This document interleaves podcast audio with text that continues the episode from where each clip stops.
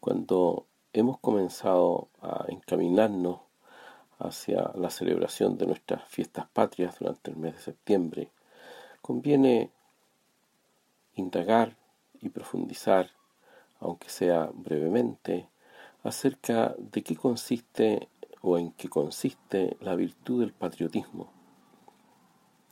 La expresión patria, en palabras de San Juan Pablo II, se relaciona con el concepto y la realidad de padre. La patria es de algún modo lo mismo que el patrimonio, ese conjunto de bienes materiales y espirituales que hemos recibido como herencia de nuestros antepasados. Resulta significativo que en este contexto se hable de madre patria, y es que todos sabemos por experiencia propia hasta qué punto la herencia espiritual, la cultura, se transmite a través de las madres, de nuestras madres. También puede decirse, siguiendo al maestro Rafael Alvira, que la patria es el conjunto de saber que nos ha dejado nuestros antepasados. Eso quiere decir que la patria constituye también el vínculo que une y relaciona a la sociedad con el pasado, pero no el anquilosamiento inmovilista o ese tradicionalismo mortecino, no. En la medida en que la patria constituye herencia, legado, significa que aquel puede ser recibido y también aceptado, y al mismo tiempo ampliado y disponible para ser entregado regalado a las nuevas generaciones. En la medida en que la patria nos vincula con el pasado, al recibirla, profundizarla y ampliarla, se dispone para el futuro. Por eso la patria no es nostalgia, sino una forma de amor, o sea, lo siempre presente, lo que permanece, lo que de una manera nueva, vital y originaria. Pues la originalidad brota de estar enraizada en el origen. En este sentido es posible entender que la patria, en cuanto vínculo con el pasado, permite una identidad moral y política que dispone para el futuro entendido como nación. Sin embargo, puede ocurrir que la herencia en que consiste la patria sea rechazada. Rechazar la herencia o riqueza muestra la ambigüedad de la patria, y en este sentido se confirma uno de los síntomas característicos de la decadencia de las culturas y aún civilizaciones. Decadencia que es consecuencia del rechazo del patrimonio y del etos heredado. En la medida en que todos nos sintamos depositorios de una herencia común, la patria se convierte en un modo o forma de unificación de la sociedad. La patria unifica y pone las bases primarias y fundamentales a la sociedad para su organización y posterior permanencia.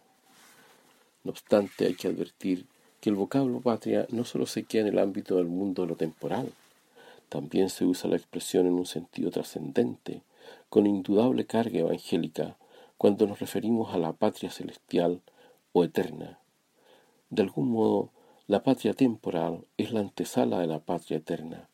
Así, es posible comprender y explicar muchos de los sacrificios heroicos de millones de personas por la patria temporal, pero con la mirada puesta en la patria eterna. Algo así como en el ser terreno y celeste del que hablaba Platón el antropos, para los antiguos anántrops, es el que mira hacia lo alto.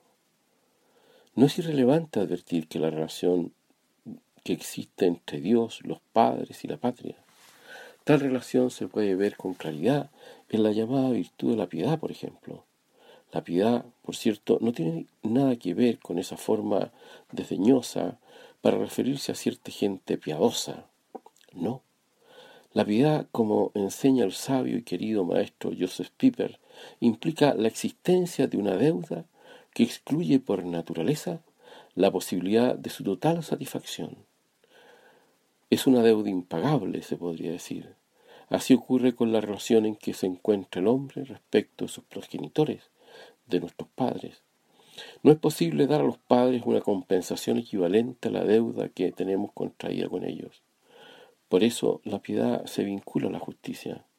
Y otro sabio que lleva el título de doctor angélico afirmaba en este mismo sentido, a quien más debe el hombre después de Dios es a sus padres y a la patria. de donde se sigue que, así como rendir culto a Dios pertenece a la religión, así también corresponde a la piedad el rendir culto a los padres y a la patria. El amor a la patria, el patriotismo, es entendido entonces como una parte de la virtud de la piedad. Los antiguos tenían una expresión especial para referirse a este tipo de amor, studium patriae, amor a la patria.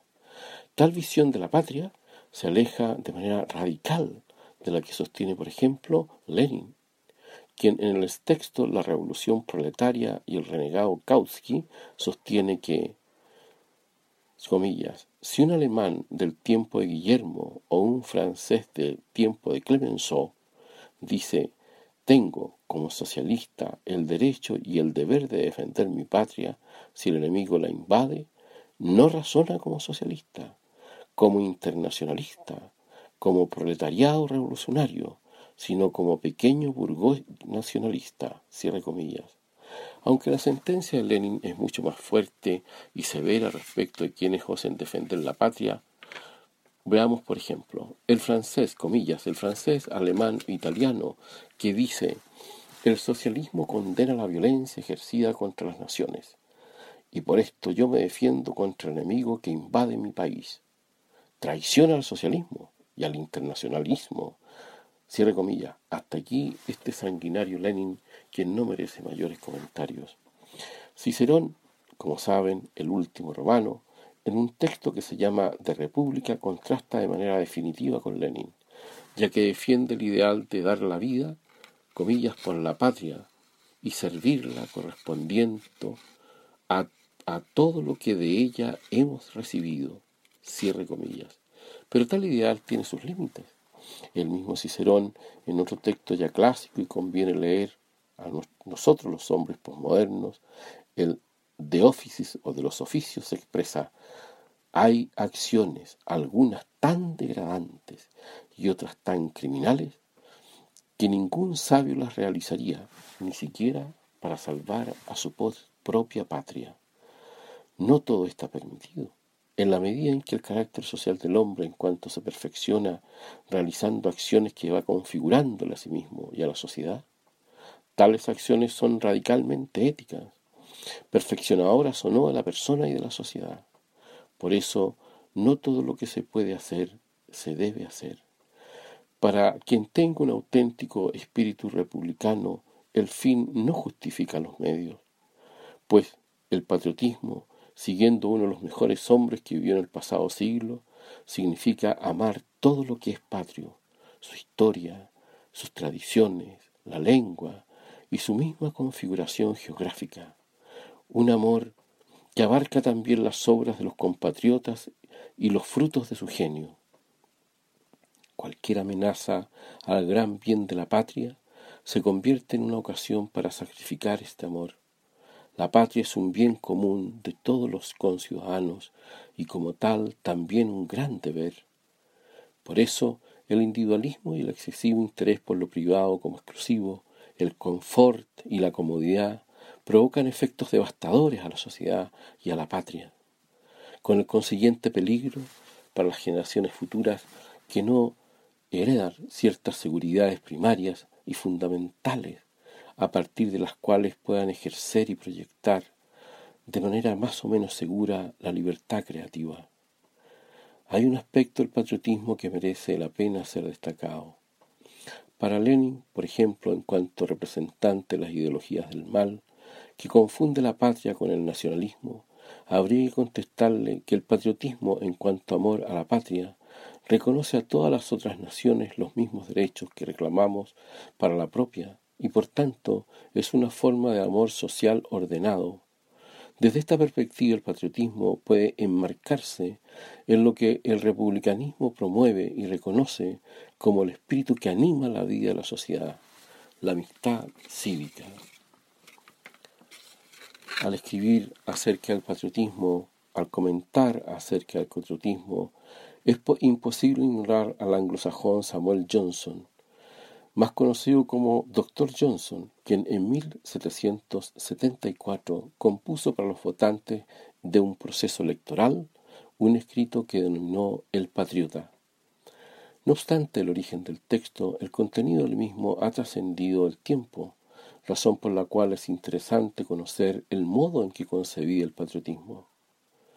El patriota, escribe Johnson, es quien está dispuesto a apoyar causas justas y alentar esperanzas razonables en el pueblo, recordándoles sin tregua sus derechos y animándoles a reconocer y prevenir abusos.